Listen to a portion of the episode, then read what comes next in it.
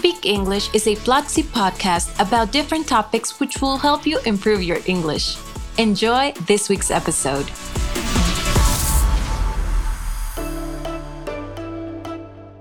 Hello and welcome to Speak English. My name is Marcela Torres, and in this episode, we will be talking about job opportunities you won't miss if you speak English. I am here with Fabiano Loarte, and we will be talking about his own experiences. Fabian, how are you? Good, good. Thank you for introducing me. First of all, I'm really glad you said Fabian and not, Fabian. We do that a lot. Hi, I'm good. Thank you. As you know, here on Speak English, we have a small trivia for you. But today, it is Fabian who is going to ask me a question so we can kick off the trivia. Cool. So, this is the question for you, Marcela. Or should I say Marcela? I'm going to say Marcela. Which one do you think is the most popular search engine besides Google? Which one do you think is in the one in second place? Is it YouTube? Is it Google Images? Or is it Bing? Huh, this is quite tricky. I'm gonna go by YouTube. Cool. Stay tuned to the end of the episode to see if that's the right answer. So let's review some of the words that we will be using in this podcast. The first one is inbound marketing. I think the best or the easiest way to explain inbound marketing is that you have two kinds or two types of marketing when you're talking about digital marketing. You have outbound and inbound marketing. The outbound are paid ads that you watch all over internet. And the inbound marketing is the content, the valuable content that you give to your users without ads in order to keep them engaged and therefore build your community. It's basically is the one you don't pay for. That's the easiest definition of inbound marketing. We will also be using venture capital. Venture capital means money that is invested or is available for investment in a new company, especially one that involves risk. Another term or topic that we will be talking about is pronunciation and not to be ashamed of it and not to make people feel ashamed of it. So pronunciation shaming is that. Don't don't feel shame of how your pronunciation is. That's pretty much the meaning of pronunciation shaming. Content the ideas that are contained in a piece of writing, a speech, or a film. And last but not least, we have another word that's customers. A customer is a person who buys a good or a service. Fabian, can you please tell us what is it that you do? What is your job? Okay, my job inside of Platzi is I am the inbound marketing lead. That means that I am the person in charge that all of our of our own channels marketing talking about our Twitter account, our Facebook account, our YouTube account grows so we can acquire new customers uh, in, in, a free way. We don't pay for the we don't pay for ads in those channels. We just make organic, valuable content for our for uh, our potential students, and that's um, that's the way that, that that's the part of of the growth area that I manage. That is fascinating. Um, so it sounds like English is opening doors for your career. How do you apply English on your day to day in your current job? Okay, I think mostly of the content that I consume when I want to learn something that it's, um, let's say, almost all the entertainment that I watch, it's in English. And even if, um, for example, I'm watching right now this this uh, TV show from Netflix that it's called Dark, that is originally in German.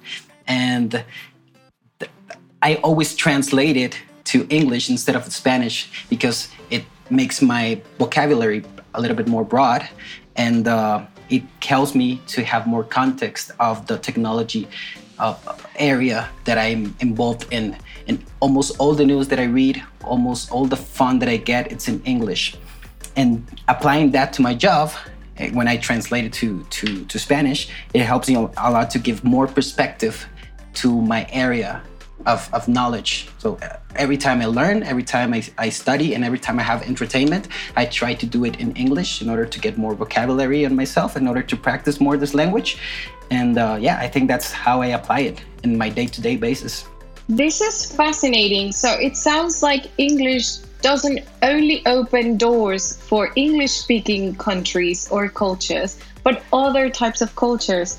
Do you think because of your ability to speak the language, your life has changed.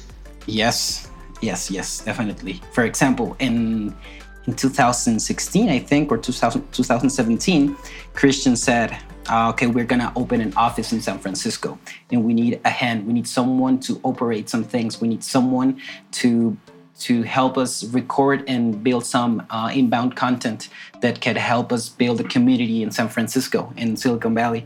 And I was I was the guy. There was nobody else that could fit exactly in that profile of someone who could travel from from from Bogota to San Francisco and be able to fit in that profile. So once I got there, I, I had this really tough challenge because all that vocabulary that you have in the tech industry it's different from what you learn when you study or when you're growing up watching TV shows. It's a way different vocabulary that I didn't have. So I, I, I, suddenly realized that I didn't know a lot of the things that the people were talking about uh, around me. And so I, I really needed to pick up really, really fast on what was the, the tech vocabulary in order to to grow up as that. But the first the first step was to know the language, was to be able to speak, to understand, and to say yes, I want to take that opportunity. Because Christian said, "Hey, do you want to go?" And I said,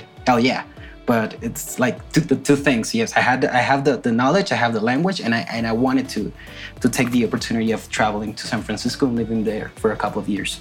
That's an incredible story. It sounds like you were able to travel go live somewhere else and improve your career just because you knew how to speak English.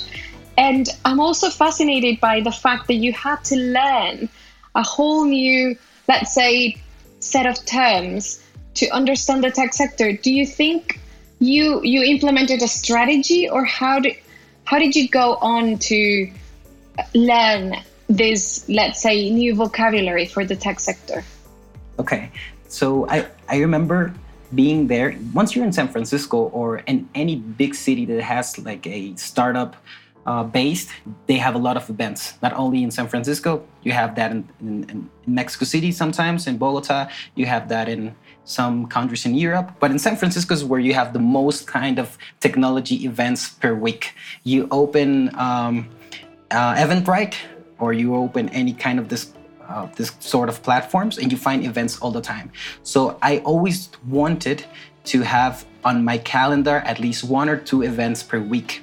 And when you go to those events, you expose yourself to terms that you don't understand. You go to Bitcoin events, you go to uh, venture capital capital events, you go to um, let's say a, a launching or a new release of a company. For example i remember going to a lot of uh, events on stripe's uh, office.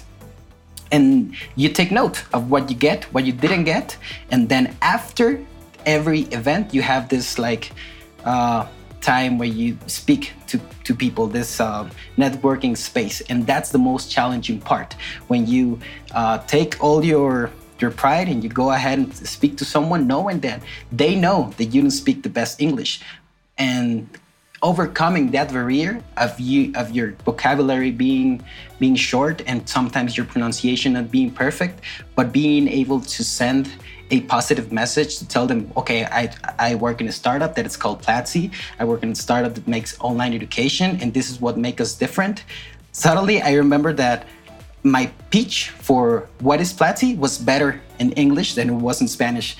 And, um, and in order to get to that point, I think the, the most valuable thing or the, the thing that I did the most was exposing myself to going to these events where I didn't get everything, but I still I was learning all the time. You are listening to a podcast from Platzi, the online education platform for everyone to discover its potential to build the future. For less than $1 a day, have access to more than 400 courses on programming, marketing, design, audiovisual production, and entrepreneurship. Take one of our free courses at platzi.com slash speak podcast and discover why we are changing education in Latin America. The most important lesson is to practice and to try your best, even if you don't have the right pronunciation. One of the key things that I was doing when I was learning another language is that I was watching films or listening to music so that I could understand the right pronunciation and understand the conversations. Do you have any sort of recommendation like that for people that are listening? Because, you know, at the moment it's kind of difficult to go to events. And at the same time, I think there's a big barrier at the moment that people think that they have to travel to another country to learn the language, where you you know you can actually learn languages anywhere. I completely agree with you. Well, in this case, um, one advice that I always give, and it's completely related to the things that I like, is that I like comedy. And um, I watch a lot of comedy shows, and most of the comedy shows that I watch are in English. And since I like comedy, I don't like it just for the literally I don't like it just for the lulz. I like it because I, I like the the challenge of these people of entertaining someone else with with language, with the use of words. So what I do is I try to learn what they say, like sent, letter by letter, sentence by sentence. I have my favorite comedians. For example, uh, I have this uh, this pretty old guy that already died. That's called um, George Carlin. George Carlin has this amazing, amazing stand-up show that when he talks about uh, uh, what he thinks are bullshit stories. So he says a bullshit story is this, and it's really funny. Like it's it's completely hilarious. And I listened to that so many times that I know the whole thing, word by word and I can I can make someone laugh with that joke, and I can and I always give credit to George Carlin, but oh, I, I can say like at least 15 to 20 percent of the words that he used he used on that on that show, I didn't know them, and I didn't know how to apply them in a sentence, and like literally um, memorizing what they say, my vocabulary gets bigger and my pronunciation skills get bigger, and my way of speaking it, it gets uh, it's being perfected every time because these guys are masters of, how you entertain people. So I think um, comedy it's like a really word, a really good place to go and learn how to give a message in English. Well, it sounds like the best hack is to find something that you're passionate about or you really, really enjoy yes. mm-hmm. and connect it to practicing. I agree. Hi, as you remember, we had a trivia question when we started this podcast. The question was Which is the second most important search engine on the web? The possible answers were YouTube, Google Images, and Bing. Fabian, can you tell us what is the right answer? Okay, I think your answer is the most popular answer. Everybody thinks that YouTube is the second most important search engine in the web, but actually not. Actually, the second most important uh, or the most used one is Google Images. Google Images is the place where people go the most after google.com to find stuff, to find a logo, to find a reference. And yes, in third place, you have YouTube. And you have like a sort of um, most valuable search on YouTube, but the objective answer is Google Images. Fascinating. and finally, we have a challenge for you. The challenge is complete one English course per week and share your certificate on Twitter with the hashtag course per week and tag Platzi at Platzi. You can read about this challenge in platzi.com slash course per week. And don't forget to share this podcast if you liked it and go to Twitter using the hashtag hashtag Platzi English. That's hashtag Platzi English. Let us know which topics you would like for us to discuss in the future episodes. Next Friday, we will have a brand new episode. Fabian, thank you so much for this conversation. I really enjoyed learning about your journey in San Francisco and all of your adventures. Thank you very much to you, Marcela, and thanks to all the team for inviting me. For our listeners, go to platzi.com slash speak and watch an English class. It will only be available for seven days. Enjoy! This was Speak English, Platzi's English podcast. Thank you for listening. Share this podcast if you liked it and remember to follow Platzi on social media. Till next time.